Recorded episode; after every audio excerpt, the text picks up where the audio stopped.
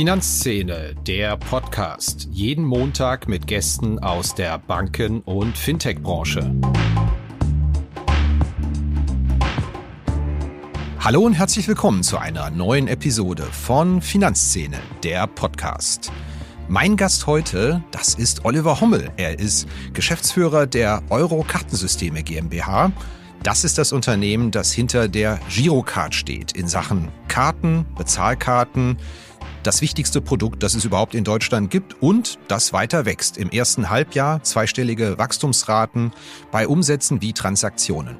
Ja, die Girocard, das ist allerdings auch ein Produkt, das sehr stark polarisiert. Die einen halten es für einen Anachronismus, wird bald platt gemacht von Debitkarten von Visa und Mastercard, ist nicht so richtig online-fähig. Die anderen sagen, Mensch, das ist ein Produkt, das so stark in dieser Volkswirtschaft, in diesem Bankensystem verankert ist. Was wollt ihr eigentlich immer mit der Motzerei, dass es ein altes Produkt sei? Genau darüber sprechen wir. Wie kann die Girocard zukunftsfähig gemacht werden? Wir sprechen allerdings auch darüber, ob man vielleicht in Sachen Markenführung etwas falsch gemacht hat in der Vergangenheit, weil wenn wir hier eine Straßenumfrage machen würden in Frankfurt, wo wir es aufgenommen haben, kennen Sie eigentlich die Girocard? Ich glaube, da würden die meisten sagen, nee, sagt mir eigentlich nicht so richtig was. Alle kennen natürlich die EC-Karte. Warum das so ist und wie man das ändern will, sprechen wir auch drüber und ich würde einfach vorschlagen, ohne Verzögerung steigen wir ein.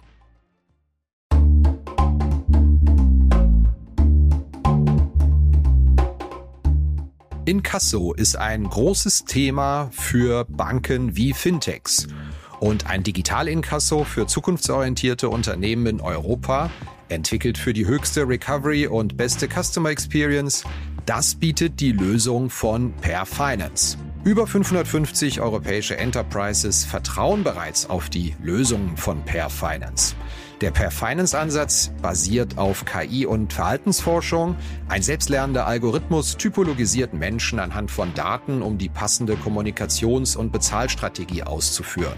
Das Ziel, Kunden erfolgreich zur Zahlung sensibilisieren und die ideale Lösung für jeden Menschen finden, um die Forderung schnell zu begleichen. Zum Einsatz kommen dabei KI-Technologie basierend auf Reinforcement Learning und auch Natural Language Processing. Der Ansatz verhilft Finanzteams zu schnellerer und höherer Rückführung von außenstehenden Forderungen und bietet Verbrauchern ein nahtloses und faires Online-Bezahlerlebnis. Das Ganze in einem All-in-One-Ansatz für alle Länder. Ein Vertrag, eine Datenschnittstelle, ein Kundenportal und ein Ansprechpartner. Einfach mal schlau machen auf der Seite www.perfinance.com.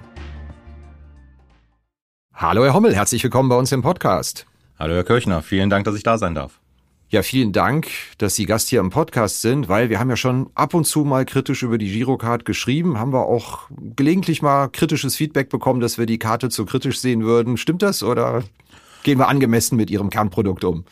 Ach, ich glaube, Kritik ist mal angemessen, mal unangemessen, aber im Schnitt stimmt das wahrscheinlich, was ich schreibe. Das hören wir gerne.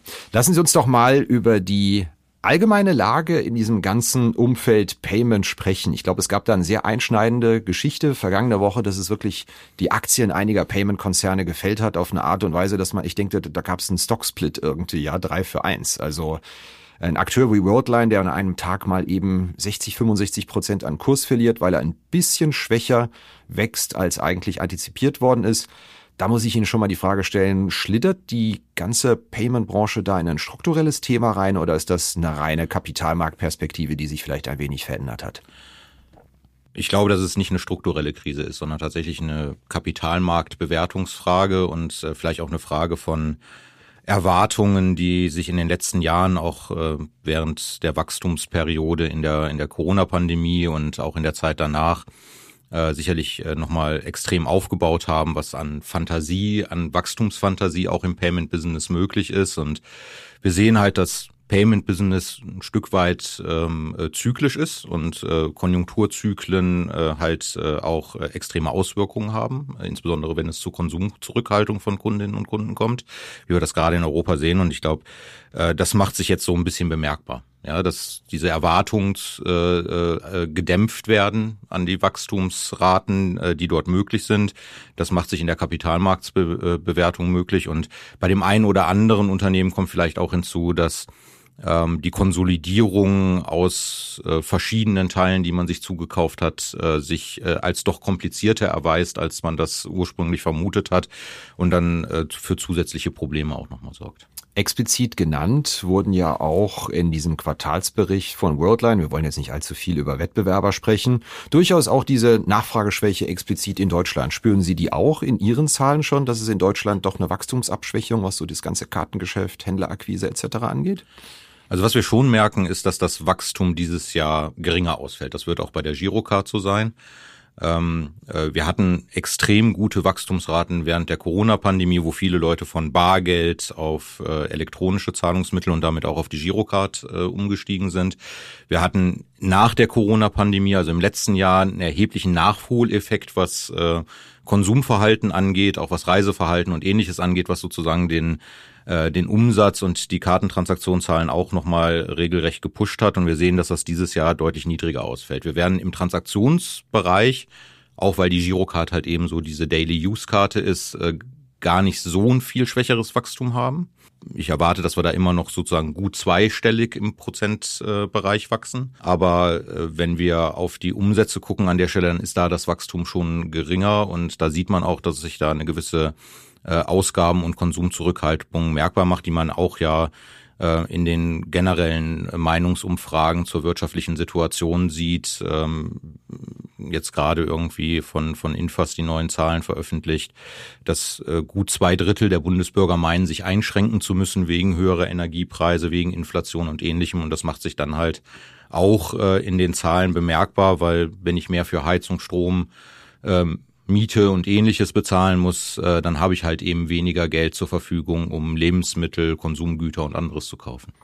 Wo kommt denn Ihr Wachstum eigentlich her? Da machen Sie sich ja mit Sicherheit auch Gedanken. Sie hatten die Zahlen schon mal angedeutet. Im ersten Halbjahr gab es ja doch ein kräftiges Plus. 11 Prozent die Umsätze auf 149 Milliarden. Transaktionen stiegen sogar um 15 Prozent zum Vorjahreszeitraum. Wo kommt das her? Weil einfach Leute ganz banal die Karte häufiger einsetzen, die vorher zu Bargeld gegriffen haben? Das ist wahrscheinlich der häufigste Grund, wo das Wachstum herkommt, dass äh, auch äh, jetzt auch in der Corona-Pandemie nochmal neu erlerntes Verhalten auch die bessere User Experience durch kontaktlose Zahlungen, die man jetzt überall äh, ja auch äh, erleben kann, äh, dazu geführt hat, dass, dass Kunden schneller äh, zur Karte greifen oder zum Handy, wenn sie eine digitale Karte dort haben. Auch das ist ja mit der Girocard möglich.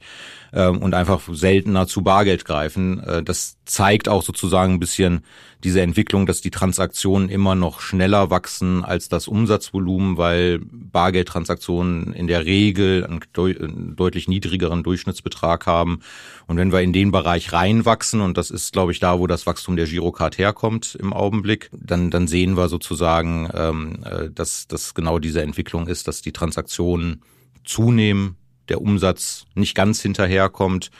Ähm, und äh, was wir nicht sehen im Augenblick, aber dafür, da kommen wir ja sicherlich später nochmal zu, haben wir uns ja sozusagen strategische Ziele gesetzt, die wir jetzt äh, mit Produktentwicklungen angehen. Ähm, was wir noch nicht sehen, ist sozusagen, dass die Girocard über ihre angestammten Branchen hinaus, wo sie sehr, sehr stark ist, hinauswächst in andere Branchenbereiche hinein. Da müssen wir auf der Produktseite noch was tun und dann haben wir da, glaube ich, auch gute Chancen, gute Wachstumszahlen insgesamt nochmal zu, äh, in den nächsten Jahren zu zeigen. Dieses ganze Thema Girocard, muss ich aus journalistischer Perspektive sagen, polarisiert bei uns in der Berichterstattung wie kaum ein anderes Thema.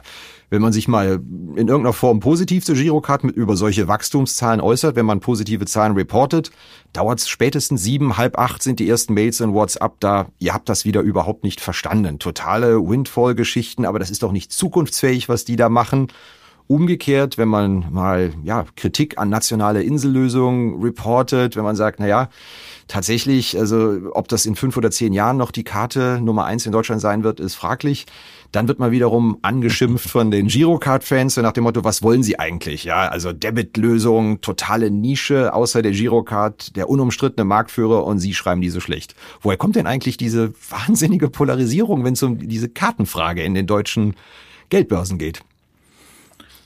Ich weiß gar nicht, woher diese Polarisierung kommt, ja, weil ehrlicherweise sozusagen ist das ganz normaler Wettbewerb, in dem wir uns bewegen mit der Girocard. Ähm, er wird Girocard, verbissener geführt. Also hat ist mein Eindruck als Journalist. Ich glaube, er wird verbissener geführt sozusagen, weil äh, ich meine, der deutsche Markt durchaus ein interessanter Markt ist. Ich glaube auch, weil, und das merken wir schon, auch im, im Verhalten im Markt, äh, dass der, der Wettbewerbsdruck auch zwischen den Zahlungssystemen sicherlich zunimmt und der Verteilungskampf härter wird und ähm, müssen ja auch ehrlicherweise sagen, die internationalen Zahlungssysteme, deren Wachstumsperspektive in Europa sind insbesondere die nationalen Märkte, wo es noch starke nationale Verfahren gibt.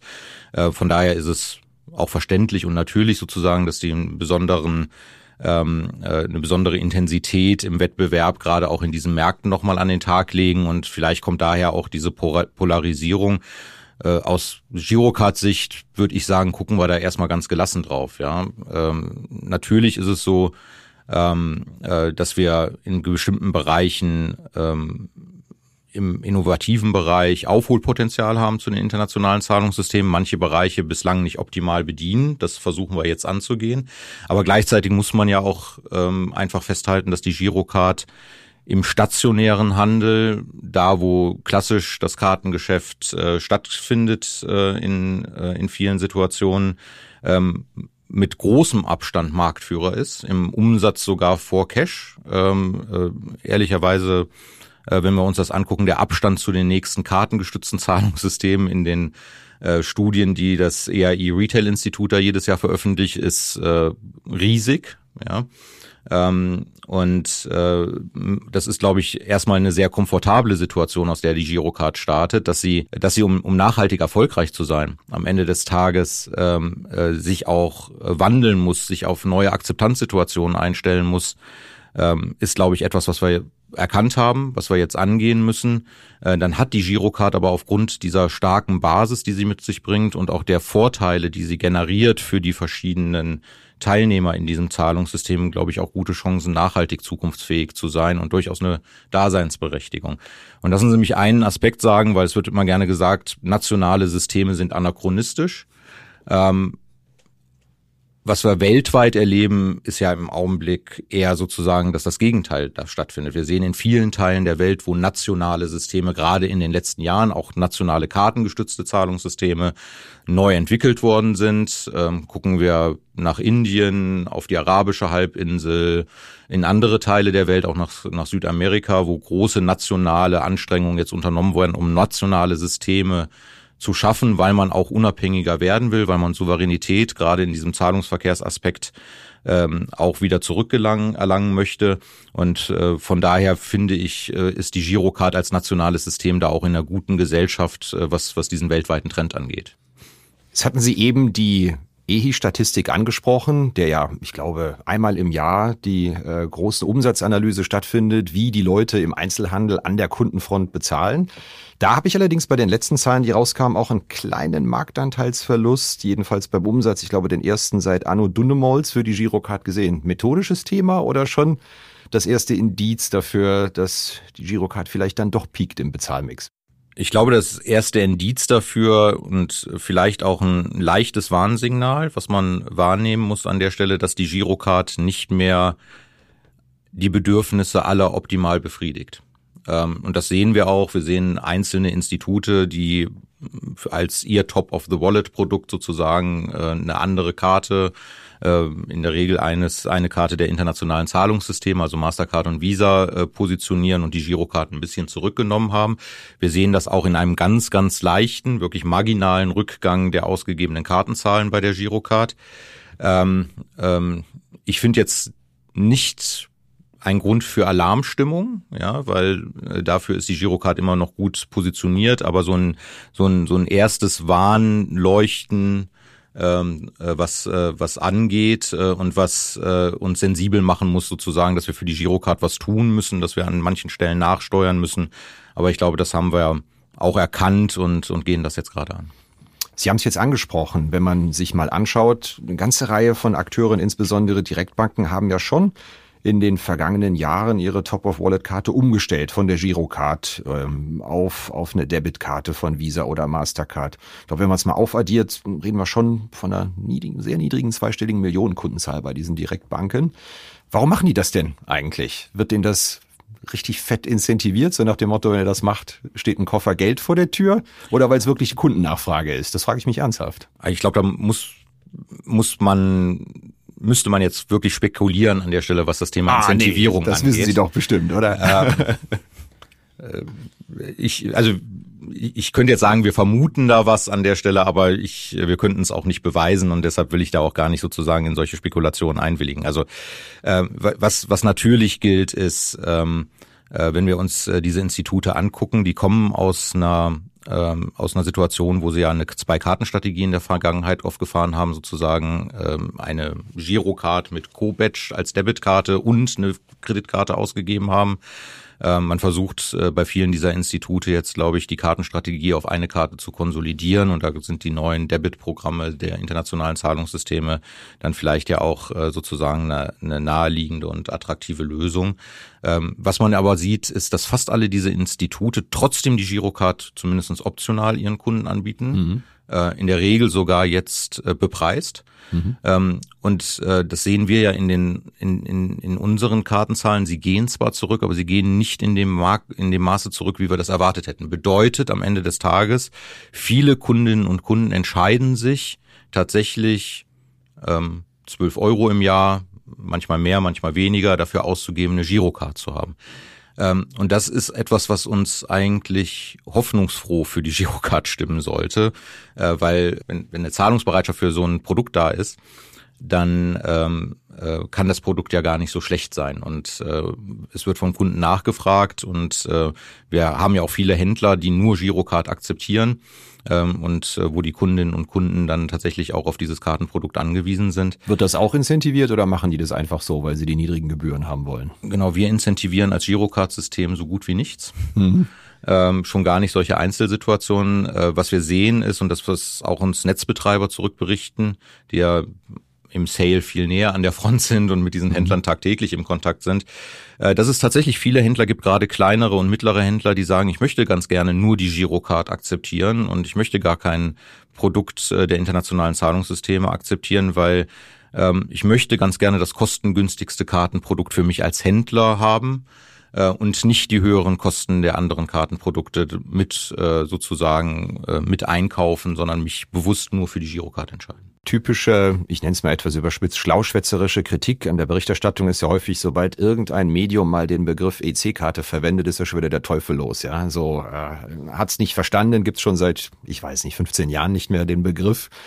Ähm, haben Sie da möglicherweise in der Markenführung auch ja, ich will nicht sagen Fehler gemacht, aber etwas was liegen gelassen, weil ich glaube, wenn ich meine Frau oder meine Freunde mal nach einer Frage Girocard, was stellen Sie sich drunter vor? Ich glaube, die meisten haben doch noch diesen Begriff EC präsent und sehr viele ihrer Stakeholder nutzen ja selbst ganz andere Begriffe, Sparkassencard, Bankkarte, was da alles im Spiel ist. Und Girocard ist jetzt heute in unserem Podcast schon bestimmt 30 Mal gefallen.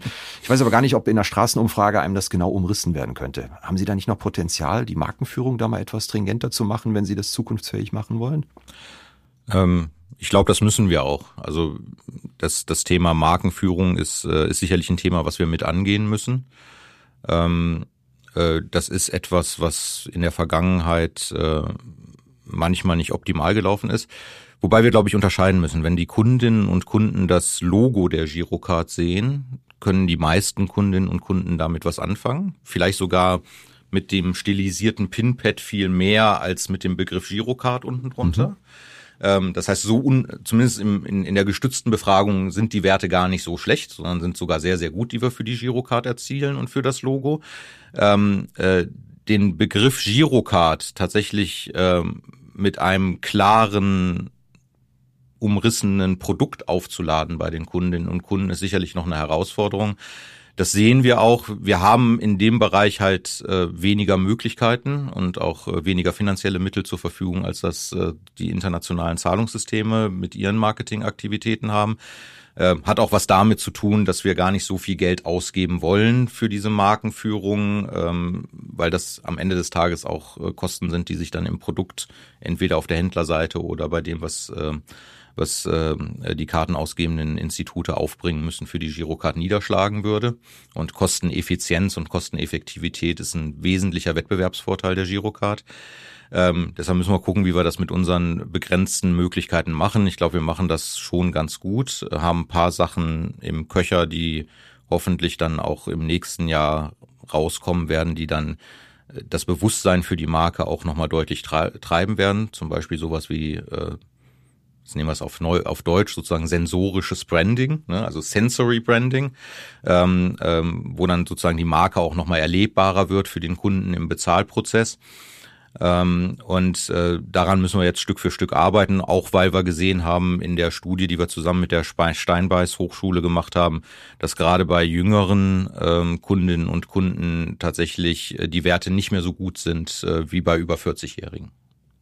Ist eine spannende Erkenntnis. Bevor wir zur Blitzrunde kommen, das müssen Sie mal erläutern. Was glauben Sie denn, woran liegt das?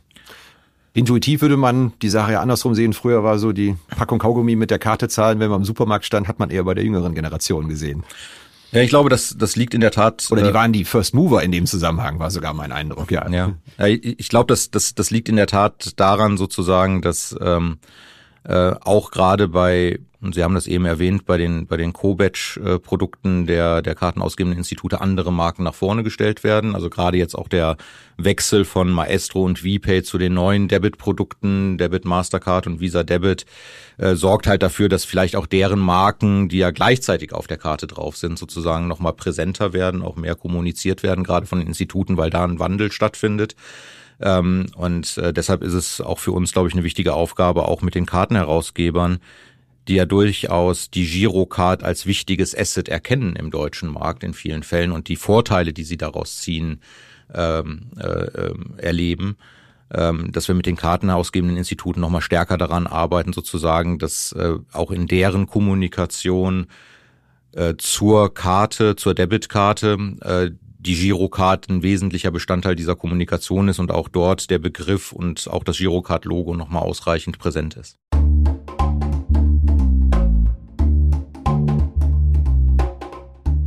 Ja, wenn es ein Thema gibt, das den Smalltalk dominiert, bei mir, wenn ich mit Vertretern der Banken- und Fintech-Szene spreche, dann ist es doch die Regulatorik. Was das alles kostet, das Personal, das man finden und binden muss, den Aufwand, den man damit hat. Ja, die Emma Risk und auch die bankenaufsichtlichen Anforderungen an die IT, kurz BAIT, die haben viele schon auf dem Radar. Aber jetzt wartet bereits Dora am Horizont, die nächste Regulierungswelle. Da ist es höchste Zeit für eine zeitgemäße, digitale und automatisierte Unterstützung im Rahmen der Rezertifizierung der Sollkonzepte im Bereich des Zugriffs- und Zutrittsmanagements. Dafür gibt es Foconis Zack. Das Foconis Zack Funktionspaket Rezertifizierung erledigt automatisiert den Soll-Ist-Abgleich, den Antrags- und Genehmigungsprozess und verfügt darüber hinaus über hochspezialisierte Tiefenanalysen, die Berechtigungsrisiken in den IKS-relevanten Bereichen aufdecken. Foconis Zack, dieses Paket, das kommt von der Foconis AG. Das ist ein Unternehmen 2000 gegründet, Softwarehaus mit Fokus auf effiziente Automatisierung und Digitalisierung regulatorischer Anforderungen. Wenn Sie sich mal informieren wollen, schauen Sie mal vorbei unter foconis mit c.de slash Rezertifizierung. Dann lassen Sie doch jetzt eine kleine Blitzrunde machen, die sich auch stark um das Thema Payment und Karte dreht, dass unsere Hörerinnen und Hörer noch ein klein wenig auch über Sie erfahren. Was sind Sie denn für ein Bezahltyp an der Kasse? Barkarte, Wallet? Fast schon eine rhetorische Frage bei Ihnen. Äh, digitale Karte in der Wallet. Okay, das wäre jetzt meine Frage gewesen. Haben Sie eine Cobet schon in, äh, in, der Geldbörse oder äh, Sie äh, ich bin tatsächlich, ich bin tatsächlich Sparkassenkunde und habe eine Cobet Sparkassencard mit Girocard und Debit Mastercard in meiner Apple Wallet. Ja. Das letzte Mal ein Zahlvorgang nicht funktioniert hat bei Ihnen wann? Bestimmt schon vier Monate her. Ich könnte mich noch nicht mal an die Situation genau erinnern. Bei Bankgeschäften sind Sie da eher noch der Desktop-Mensch, Laptop konzentriert oder auch schon extrem Smartphone konzentriert? Äh, Mobile First. In zehn Jahren wird es da die Girocard als Plastikkarte überhaupt noch geben? Bin ich fest von überzeugt. Das letzte Mal eine Bankfiliale von innen gesehen haben Sie wann? Äh, vorgestern. Das ist aber eine Antwort, die ich lange nicht mehr gehört habe, dass es sehr spontan war. Okay. Können Sie auch sagen, warum oder zu privat? Ähm, nee, kann ich, kann ich äh, kurz äh, berichten. Äh, wir haben mein Elternhaus verkauft, ist eine größere Summe eingegangen. Es ging um Anlagegeschäft, was wir dann vor Ort gemacht haben. Okay. Wir fragen nicht weiter, was Sie damit gemacht haben. Berufseinsteigern raten Sie was? Ich glaube, sozusagen ähm, mit Spaß an die Aufgaben rangehen, die einem stell, die, die einem gestellt werden äh, und gucken sozusagen, dass man auch für die persönliche Entwicklung aus der Arbeit was äh, mitnimmt, weil ich glaube, dann ergeben sich auch Karriereperspektiven ganz von selbst. Hat es die Payment-Branche leichter oder schwerer, gutes Personal zu rekrutieren versus Fintechs, Banken im Moment? Ich glaube, wir haben es schwerer im Augenblick und ich glaube, das ist auch ein Problem in der Branche. Also auf vielen Payment-Kongressen, auf denen ich rumlaufe, ähm, äh, stelle ich dann manchmal erschreckend fest, dass so zwei Drittel der Leute, manchmal auch mehr, ähm, äh, die ich da treffe, die kenne ich schon seit 20 Jahren was äh, schon zeigt, dass wir äh, ein massives Nachwuchsproblem haben. Ja, das ist sicherlich sozusagen wie in vielen anderen Bereichen, dass äh, dass die Babyboomer so ein bisschen die die Karrierepipelines verstopft haben und deshalb sozusagen vielleicht auch auf den Konferenzen äh, das äh, äh noch nicht angekommen ist, dass da auch dass es auch Nachwuchs in der Branche gibt. Ähm, äh, aber was wir sehen ist, äh, andere Bereiche sind in der Tat, glaube ich, attraktiver. Ähm, was schade ist, weil der Payment-Bereich äh, durchaus äh, technologisch interessant ist, in, in seiner Innovationskraft und Innovationsdynamik interessant ist äh, ganz unterschiedliche äh, Skills benötigt, äh, kaufmännisch, äh, im Marketing, in der Vermarktung, ähm, aber auch in, in der Technik. Also eigentlich eine sehr spannende Branche ist, auch sehr viel mit Zukunftstechnologien zu tun hat und man, man sich damit auseinandersetzen kann. Ähm, und ähm, das ist äh, vielleicht auch etwas, was die Payment-Branche mal gemeinschaftlich und konsolidiert angehen sollte, dass sie als Branche äh, mit ihren Vorteilen besser erkennbar wird, äh, weil ich glaube, das würde uns allen, die in der Payment-Branche unterwegs sind, äh, als Unternehmen extrem nützen, wenn die Branche insgesamt als attraktiv wahrgenommen wird, dann würde auch das Recruiting für jeden Einzelnen von uns in der Branche einfacher werden. War jetzt nicht gerade eine Blitzantwort, aber nichtsdestotrotz eine spannende Antwort. Insofern vielen Dank dafür. Ja, ist aber so, ist, ist, ist so etwas, was ich im letzten Jahr als Herzensthema von, von mir entdeckt habe. Das, das hat da, man gemerkt an der Dass Länge wir da vielleicht dran, dann, dran arbeiten müssen, weil, ähm, weil das ist etwas, was, was schon bemerklich ist und was äh, ehrlicherweise auch ein bisschen äh, Sorge bereitet, wenn man anguckt, äh, äh wie viele auch mit langjährigem Know-how in den nächsten Jahren diese Branche einfach altersbedingt verlassen werden. Mhm ähm, äh, dass wir da tatsächlich äh, im, in der Nachwuchsarbeit ähm, noch Aufholpotenzial haben. Ehrlicherweise war hier in 120 Folgen aber auch noch nie ein Gast, der gesagt hat, nö, Recruiting läuft eigentlich ganz gut. ich weiß ja nicht, wie es bei den Fintechs ist, ja. Also da, da ist es natürlich irgendwie, klar, also zumindestens da, wo ich vorbeigucke, mal in, in Berlin oder sowas, äh, äh etwas besser, aber das mag ja auch standortabhängig sein, ja. Gut, letzte Frage der Blitzrunde. Die müssen wir kürzer fassen im Interesse unserer Hörerinnen und Gerne. Hörer. Wann hat's denn zum letzten Mal bei Ihnen richtig Zoom gemacht? Als Sie eine Anwendung gesehen haben, vielleicht im, im Banken-, Payment-, Fintech-Bereich, wo Sie gedacht haben, oh, das haben Sie aber richtig gut gelöst? Natürlich nichts, was mit Ihrem eigenen Produkt zu tun hat, bitte. ich muss ehrlicherweise sagen, bezieht sich auf einen Wettbewerber, auf, ähm, äh, auf Mastercard. Ähm, ähm, ich habe mir ja letztens sehr intensiv sozusagen den, den Click-to-Pay-Rollout in Tschechien angeguckt und wie die Banken das dort gelöst haben. Ähm, und sowohl von der Ansprache der Kunden als auch über sozusagen das Onboarding der Kunden sehr einfach aus der Banking-App heraus an mhm. der Stelle. Das ist äh, eine gut gelöste Variante, wo ich glaube sozusagen, dass die auch in anderen Märkten Zukunftspotenzial hat. Lassen Sie mich raten, damit sind Sie hier reingekommen bei der Eurokartensystem hat gesagt, so will ich das auch haben, richtig? ich habe zumindestens gesagt, wenn wir über die Girocard im Internet nachdenken und äh, darüber sozusagen, wie eine User Experience aussehen kann, ähm, dann ist das sicherlich neben Apple Pay ein Maßstab. Ja, sehr schön. Blitzrunde ist damit vorbei, aber da bleiben wir doch genau bei diesem Thema. Wo geht denn die Reise hin mit der, mit der Girocard? Im Moment noch in den Geldbörsen, bei einigen Banken schon digitalisiert, bei Ihnen ja auch schon. Aber was sind die Pläne? Wie wollen Sie das System zukunftsfähig halten, dass die Girocard ihre Marktanteile in den nächsten Jahren verteidigen kann gegen die anderen Schemes? Also wir haben letztes Jahr als Eurokartensysteme gemeinsam mit den Kolleginnen und Kollegen in der deutschen Kreditwirtschaft und auch mit äh, vielen anderen Kolleginnen und Kollegen aus der äh, aus, aus, aus der Kreditwirtschaft insgesamt, aus den Instituten und äh, aus dem Ökosystem drumherum, äh, glaube ich, einen äh, sehr spannenden Strategiefindungsprozess gemacht, den wir Girocard 4.0 genannt haben. Ähm, und wo es genau darum gibt zu gucken, an welchen Ecken hat die Girocard denn entweder Nachholbedarf oder hat Innovationspotenziale, die sie ähm, äh, ergreifen könnte, ähm, um tatsächlich nachhaltig auch erfolgreich zu sein. Das erste ist, äh, Erkenntnis ist, glaube ich, ein, ein No-Brainer, ähm, ist die Sache, ähm, die Girocard äh, muss ein omnikanalfähiges Produkt werden. Das heißt, äh, sie muss sich auch ähm, im, im E-Commerce wiederfinden, auch weil wir sehen, dass äh, E-Commerce und stationärer Handel in der Art und Weise der Bezahlanwendung immer enger zusammenwächst. Ähm, Sie können heute schon mit Apps irgendwie bei Tankstellen an der an der Zapfsäule direkt bezahlen.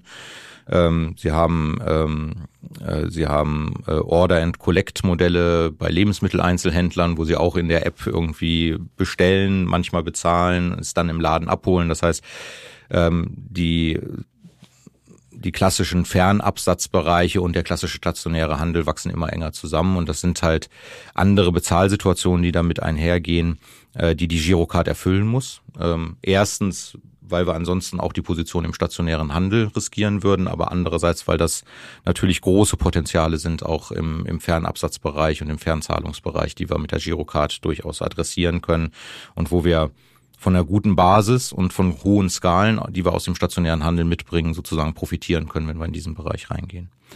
Ähm, das Zweite ist dann auch tatsächlich, ähm, und das geht damit einher, wenn man so omnikanal fähig werden kann, dann muss man bestimmte Funktionalitäten ausbringen. Das fängt auf der Basisebene an, wenn wir über Transaktionen reden.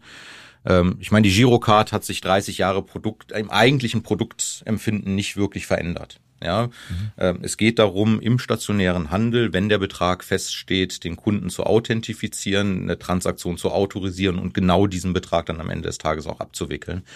Was wir sehen in den neuen Situationen ist, das muss flexibler werden. Daran arbeiten wir jetzt als erstes.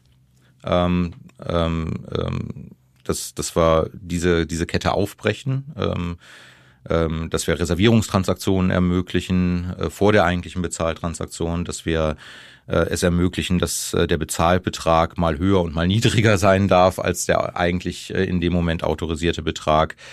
Ähm, ähm, dass wir Teilzahlungen ermöglichen äh, in der, mit der Girocard ähm, und auch die Teilabrechnung von autorisierten Beträgen und vieles mehr. Ähm, das Zweite, was wir uns angucken, ist in der Tat, und äh, da sind wir vielleicht noch nicht so weit wie jetzt bei dem Thema Flexibilität in der Autorisierung, wo wir glauben, dass das auch im nächsten Jahr real umsetzbar ist, was wir da äh, entwickeln gerade, ist, dass wir sehr genau uns erstmal angucken, ähm, äh, wie sehen denn optimale Kundenerlebnisse bei In-App-Transaktionen und im E-Commerce aus, die wir mit der Girocard dann abbilden müssten. Mit Apple Pay oder Google Pay dazwischen oder direkt mit der Girocard? Ähm, grundsätzlich sind wir der Meinung, dass wir als Scheme erstmal auch alle Wallets unterstützen sollten, auch die OEM-Wallets. Ähm, in Apple Pay sind wir ja schon aktiv. Mit Google arbeiten wir gerade daran sozusagen, dass die Grundlagen gelegt sind technologisch, dass auch in, in einer Google Pay Wallet äh, eine Girocard hinterlegt werden kann ist dann immer noch ähm, Sache erstens der Kundinnen und Kunden, ob sie das nutzen wollen und zweitens auch der Institute, ob sie mit Apple und Google zusammenarbeiten wollen. Äh, aber als Scheme wollen wir das ermöglichen mhm. und ähm, äh, dann auch äh, für andere Wallets und vielleicht auch für passive Variables, also Armbänder, Ringe und ähnliches, die entsprechende Infrastruktur auf Scheme-Seite schaffen. Ähm, äh, Daneben an der Stelle glauben wir aber, ist es auch wichtig, dass es einen, einen Weg gibt, der davon unabhängig ist.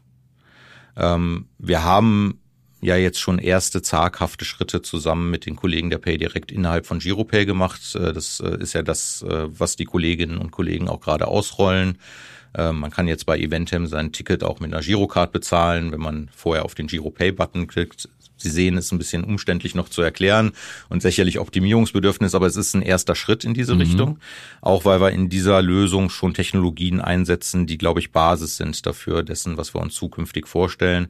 Ähm, wir glauben nicht daran, dass es sinnvoll ist, eine rein native Girocard-Lösung zu machen, sondern dass man auf internationale Standards aufbauen sollte dafür, ähm, die auch von anderen kartengestützten Zahlungssystemen äh, genutzt werden, promotet werden und äh, das gucken wir uns gerade an. Diskutieren das auch sehr intensiv auch mit Kolleginnen in anderen ähm, nationalen Zahlungssystemen in Europa. Also mit den Kolleginnen von Card Bancaire tauschen wir uns da aus. Ich bin mhm. nächste Woche in Rom bei bei den äh, Kolleginnen und Kollegen von Bankomat, um da mit denen darüber zu reden, um zu gucken an der Stelle, wie entwickeln die sich da gerade weiter und was sind da die Standards, die sie nutzen wollen ähm, weil wir glauben, dass es am Ende des Tages äh, einfacher ist für die Händler, wenn wir standardisierte Lösungen anbieten und die Girocard darüber enablen. Wichtig ist aber, dass am Ende des Tages die User Experience hervorragend sein muss, die wir damit liefern. Was verhindert denn eine noch höhere Durchdringung der Akzeptanz von Kartenzahlungen bei Händlern? Sie kennen ja bestimmt auch die typischen Schilder, Cash Only, auf die man eigentlich selbst hier in einer Großstadt wie Frankfurt andauernd stößt. Ja, Bäcker, Pizzerien, Friseure, wohin ja. man schaut. woran scheitert denn das letztendlich? Weil Sie haben letztens eine Studie rausgebracht, dann auch argumentiert, Girocard-Akzeptanzkosten liegen so für die Händler 0,2, 0,3 Prozent, wo man sich eigentlich denkt, da kann ja die Kosten können ja nicht das Argument sein. Am Ende, woran scheitert es bei der Durchdringung? Also Gott sei Dank sind die Schilder ja weniger geworden, auch während mhm. der Corona-Pandemie, auch äh, mittlerweile bei, bei Bäckern und Kiosken und ähnliches. Ähm, ich glaube sozusagen, das ist äh, eine Entwicklung, die eine gewisse Zeit braucht einfach noch. Ähm, ähm, und äh, es hat, glaube ich, viel mit Kosten zu tun ähm, und vor allen Dingen mit einer falschen Wahrnehmung von Kosten. Mhm. Ähm, also gerade bei kleineren Händlern gibt's halt immer noch das Argument sozusagen, na eigentlich kostet mich Cash ja nichts mhm. in vielen Fällen, ähm, weil man die eigene Arbeitszeit, die man reinsteckt, sozusagen in der Cash-Abwicklung nicht berücksichtigt. Ähm, wenn man das als Kostenfaktor ansetzen würde, äh, wäre zumindestens Cash nicht mehr so günstig gegenüber einer Girocard-Zahlung. Sie mit Autofahrern, die ähm, argumentieren mir gegenüber auch immer mit Benzinkosten, die sie in der Urlaubsreise hätten. Alles andere zählt genau, nicht. Ja. Ne? Ähm, äh, es würde jetzt auch dadurch getrieben, sicherlich sozusagen, dass da das Kostenbewusstsein stärkt, sozusagen, dass halt auch das, äh, die Annahme von Cash bei den Instituten ähm, nicht mehr so kostengünstig ist und sicherlich auch äh, eher teurer werden wird in der, in der näheren Zukunft noch, äh, als das in der Vergangenheit der mhm. Fall war, ähm, weil da die, die realen Kosten, die die Institute haben, ähm, beim, beim Cash Recycling am Ende des Tages auch an die Händlerinnen und Händler, die die Cashbeträge einliefern, weitergegeben wird. Ähm, aber es ist natürlich sozusagen ähm, diese, diese Wahrheit, dass Kartenzahlungen sogar oftmals billiger sind als Cash und dass sie dafür sorgen an der Stelle, dass vielleicht der durchschnittliche Umsatzbetrag höher ist äh, des Händlers.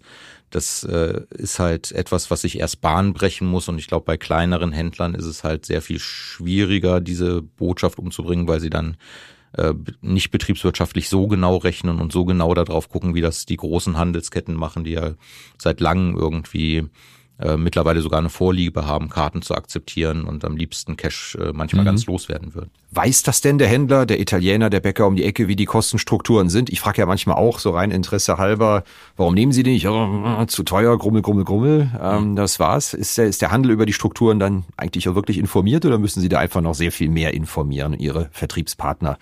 Was es eigentlich kostet, was anzunehmen. Weil wenn man es ja. googelt oder nachfragt, so teuer ist es ja nicht. Also wir haben das in der Studie mit der Steinbeiß Hochschule auch untersucht, weil wir auch Händler gefragt haben und haben speziell sozusagen auch danach gefragt.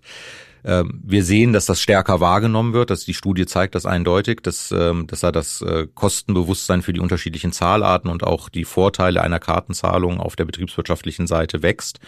Ähm, ob das beim letzten Händler angekommen ist, ist dann halt äh, immer ein fraglich und bis dahin dauert es vielleicht auch noch ein bisschen und deshalb ist Aufklärungsarbeit auch in dem Bereich immer eine gute Sache. Leisten Sie die Aufklärungsarbeit denn persönlich, wenn Sie irgendwo reinkommen und sehen Cash Only? Quatschen Sie die Leute drauf an? Gehen Sie einfach wieder? Entziehen Sie denen den Umsatz oder beißen Sie den sauren Apfel, zahlen Cash und sagen, Gott, ist halt so? Ähm, mal so, mal so. Kommt ein bisschen drauf an an der Stelle, wie, wie stark bei mir der Zeitdruck gerade ist. Wenn ich es mir leisten kann, mache ich das mal. Aber äh, ich äh, habe auch schon vor 20 Jahren versucht, bei ELV-Belegen einzelne Teile der, der Datenschutzerklärung zu streichen beim Real samstags. Äh, in Berlin-Wedding, was keine angenehme Erfahrung sozusagen in der Auseinandersetzung mit den Kundinnen hinter mir war. Ähm, das ist äh, aber schon schwer nerdig, ja. ja, äh, meine damalige Freundin hat auch gesagt, es wäre nervig, mit mir einkaufen zu gehen. okay. Nein, äh, also wie gesagt, ab und zu mache ich das mal und äh, ich finde auch so ein bisschen Erziehungsarbeit hilft. Okay. Aber mal ganz konkret gefragt, bevor wir zu, zu meiner letzten Frage kommen, wo ich Sie natürlich noch zu EPI ansprechen muss. Sie haben einen Lunchtermin, sagen wir mal, heute Mittag in der Frankfurter Innenstadt. Wie präpariert gehen Sie denn zu diesem Termin, wenn Sie wissen, für zwei Personen ja, wird es irgendwo auf einen Betrag vielleicht von 50, 60 Euro mittlerweile hinauslaufen. Äh, ist man ja ganz schnell dabei mittlerweile in Frankfurt bei diesen Beträgen. Mhm. Ähm, wie gehen Sie dahin? Haben Sie da alles dabei, weil Sie für alles gerüstet sein müssen? Weil so geht's mir ehrlich gesagt. Ich weiß ja nicht. Girocard, Kreditkarte, Cash. Ich habe in der Regel eigentlich nicht, nicht, also für solche Beträge nicht mehr ausreichend Bargeld äh, dabei. Also ich habe ehrlich, da lassen Sie es darauf ich hab ankommen. Noch, ich habe hab im Auto ein paar Münzen liegen für den Parkautomaten, der der nicht anders zu bedienen ist und äh, ähm, habe dann vielleicht noch einen 20-Euro-Schein oder sowas im Portemonnaie, aber in der Regel laufe ich mit relativ wenig Bargeld durch die Gegend. Und, und das, das, funktioniert. Das riskieren Sie auch in den Restaurants dann nach dem Motto, ich habe gar nicht genug Bargeld dabei. Okay. Ja, es, es, in, in der Regel funktioniert's und in ganz seltenen Fällen muss ich dann halt irgendwie ähm, meinen Mantel da lassen und dann vielleicht auch nochmal zum Geldautomaten. Also, also ich meine, da kommt das Terminal raus, obwohl eigentlich gar keine Kartenzahlung akzeptiert wird. Es geht dann doch, wenn es keine andere Lösung gibt, ja. Ja, es ist so ein bisschen, ne? Also auch wie, wie früher viele Restaurants irgendwie gesagt haben, ich akzeptiere nur American Express in der Hoffnung, dass kein American Express Kunde vorbeikommt. Okay, dann lassen Sie uns zur letzten Frage kommen, die muss ich Ihnen natürlich stellen. Ähm, EP, European Payments Initiative, gab es kürzlich einen Edelvollzug im Sinne von, man ist jetzt technisch bereit mit, mit Ideal und übernimmt das formal. Wie stehen Sie denn zu der Entwicklung da? Weil Sie sprachen ja auch davon, es entstehen mehr Lösungen und es gibt auch durchaus die Tendenz, dass man sich unabhängiger machen will. Wie stehen Sie diesem ganzen EP-Komplex? Grundsätzlich positiv. Also es ist ja erstmal eine gute Entwicklung, dass aus verschiedenen europäischen Ländern sich Kreditinstitute da aufmachen und eine europäische Zahllösung entwickeln. Ähm, und äh, da sind ja auch äh, viele Institute äh, dran beteiligt hier aus Deutschland, die auch bei Girocard eine wichtige Rolle spielen. Ähm, und äh, dass äh, man in diesem Account-to-Account-Zahlungsumfeld, äh, was sicherlich sozusagen aus einer kreditwirtschaftlichen Perspektive in Deutschland, wenn man die Transaktionszahlen anguckt, unterentwickelt ist, man jetzt in der europäischen Entwicklung da einen starken Player aufbaut, zusammen mit den Instituten aus äh, Frankreich und den Benelux-Ländern, ähm, ist erstmal eine positive Entwicklung. Ja. Und ähm, sehe die auch jetzt aus Girocard-Sicht gar nicht nachteilig oder als, äh, als äh, drohenden, schwierigen Wettbewerb, sondern eher als komplementär zu Girocard. Mhm. Ähm, man hat sich aber bei EP sehr bewusst dann dafür entschieden, keine Kartenlösung zu entwickeln. Ähm, und äh, von daher an der Stelle gibt es in Deutschland weiterhin mit Girocard ein starkes, nationales, souveränes Zahlungssystem im Kartenbereich. Mit EPI entsteht jetzt hoffentlich ein starker Player, der diese Account-to-Account-Schiene bedient. Das sind äh, ähm, beides äh, Verfahren, die auch für lange, lange Zeit einfach parallel im Markt sein werden und vielleicht auch unterschiedliche Bedürfnisse und Bedarfe bedienen können. Ähm, und äh, an manchen Stellen sicherlich nicht ganz überschneidungsfrei sind und im ich Wettbewerb sagen, stehen die werden. doch auch von den Händlern akzeptiert werden über Codes. Also äh, ist doch schon ein Wettbewerb, der ihnen da entsteht in der Akzeptanz, oder? An manchen Stellen, ja, ich glaube, Epi würde da anders drüber sprechen, oder? Es kann sein, dass Epi da anders drüber spricht. Also ehrlicherweise aus Girocard-Sicht sind wir da, da, da sehr gelassen und ähm, ehrlicherweise ist es auch gut, wenn wenn EPI dann auch Wettbewerbssituationen bedient, die wir auch mit der Girocard heute nicht optimal bedienen. Ne? Also ähm, sicherlich der, der Marktanteil von PayPal und ähnlichen Playern ist äh, aus kreditwirtschaftlicher Sicht sicherlich nicht erfreulich. Und wenn da mit EPI jetzt eine gute Alternative ähm, äh, in den Markt kommt, ähm, äh, die in dem Bereich der Kreditwirtschaft äh, Marktanteile zurückholen kann, äh, und auch noch eine europäische Souveränität bietet am Ende des Tages, dann ist das nur begrüßenswert. Und ähm, ich glaube, mit der Girocard haben wir für diejenigen, die ein Kartenprodukt nutzen wollen in Zukunft, eine starke Lösung, die wir jetzt ausbauen, die wir weiterentwickeln, die wir in andere Kanäle und andere Branchen bringen und äh, dass die beiden gut miteinander äh, im Markt auskommen und komplementär zueinander aufgestellt sind. Ähm, ähm, äh, ist, glaube ich, äh, etwas, was, was auch gut funktionieren kann am Ende des Tages. Und ehrlicherweise mache ich mir lieber mit einem anderen kreditwirtschaftlichen Verfahren Konkurrenz als mit nicht kreditwirtschaftlichen Verfahren. Allerletzte Frage. PayPal haben und nutzen Sie auch, weil Sie es angesprochen haben? Ja, und ehrlicherweise, man kommt ja nicht ganz dran vorbei. Hervorragend. Ja, vielen Dank. Gerne. Hat mir Spaß gemacht. Ja, das war's wieder mit dieser Episode von Finanzszene, der Podcast. Wir sagen danke fürs Zuhören, freuen uns über Ihr Feedback unter redaktion.finanz-szene.de. Kontaktmöglichkeiten auch über Threema in den Notes zu diesem Podcast. Vielen Dank. Redaktion und Host Christian Kirchner. Coverdesign Elida Atelier Hamburg. Produktion und Schnitt Podstars bei OMR Hamburg.